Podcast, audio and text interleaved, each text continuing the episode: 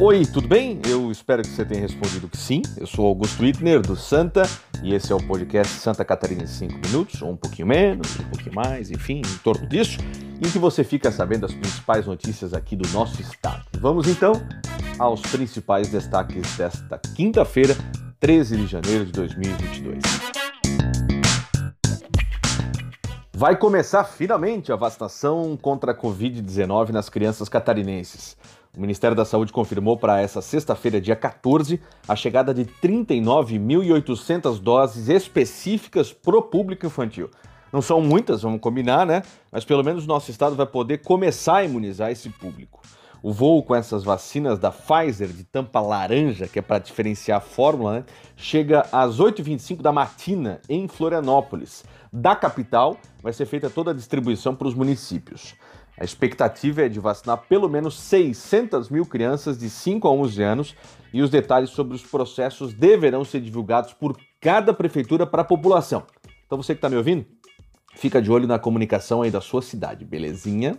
E já que estamos falando aí diretamente de pandemia, deixa eu puxar a sardinha aqui para as minhas bandas também, porque Blumenau vive uma explosão de casos, com recordes diários aí de novos diagnósticos positivos para Covid-19. O detalhe é que esse boom de novos blumenauenses infectados não vem refletindo em internações nas UTIs.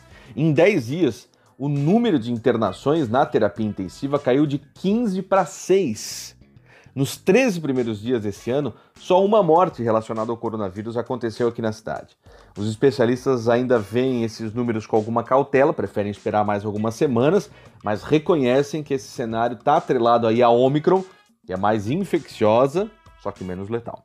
Agora, de Blumenau, vou pegar a Serra da Vila Itopava, vou subir a 108 para ir para a maior cidade do estado, porque em Joinville, o que vem chamando a atenção nos últimos dias é a alta procura por testagem. De sexta-feira passada, dia 7, até essa quinta-feira agora, foram feitos 6.600 testes de Covid, o que equivale aí a 575% a mais do que o mesmo período de dezembro. É coisa pra caramba.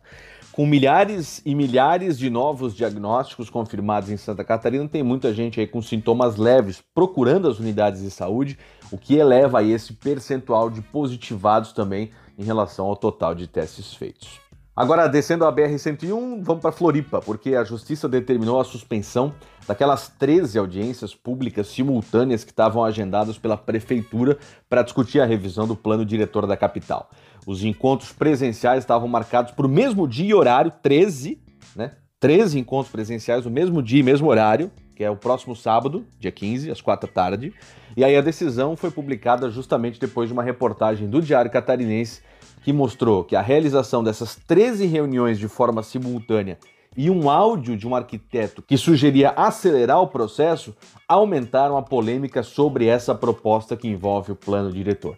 Se você ouvinte aí quiser entender cada detalhe aí dessa história, já vou dar a dica para acessar lá o nsctotal.com.br barra DC e ler a notícia completa. E hora de falar de economia aqui é notícia boa, vai. O setor de serviços em Santa Catarina cresceu mais de 15% acima do cenário pré-pandemia. Os dados são do IBGE. A pesquisa mensal dos serviços, divulgada nessa quinta-feira, aponta que em novembro nosso estado teve o segundo maior crescimento entre os 27 estados do Brasil. Depois de uma queda no volume de serviços em outubro, o índice catarinense voltou a subir e teve uma alta de 3,7% em novembro de 2021, puxado principalmente pelos serviços de informação e comunicação. O resultado só é menor do que o de São Paulo, que teve 4%. É quase um bagre para cada visitante de Balneário Camboriú, hein?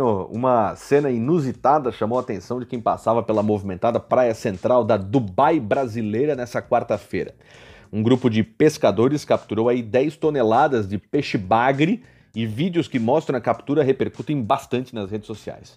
O aparecimento dessa espécie na beira do mar é considerado incomum, de acordo com os especialistas, e o alargamento da praia pode sim ter influenciado para esse aparecimento.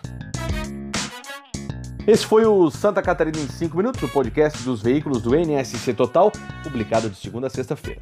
A produção hoje foi minha, Augusto Wittner, a edição é de João Scheller e a coordenação é de Carolina Marasco. Essas e outras notícias você pode conferir acessando nsctotal.com.br. Até amanhã.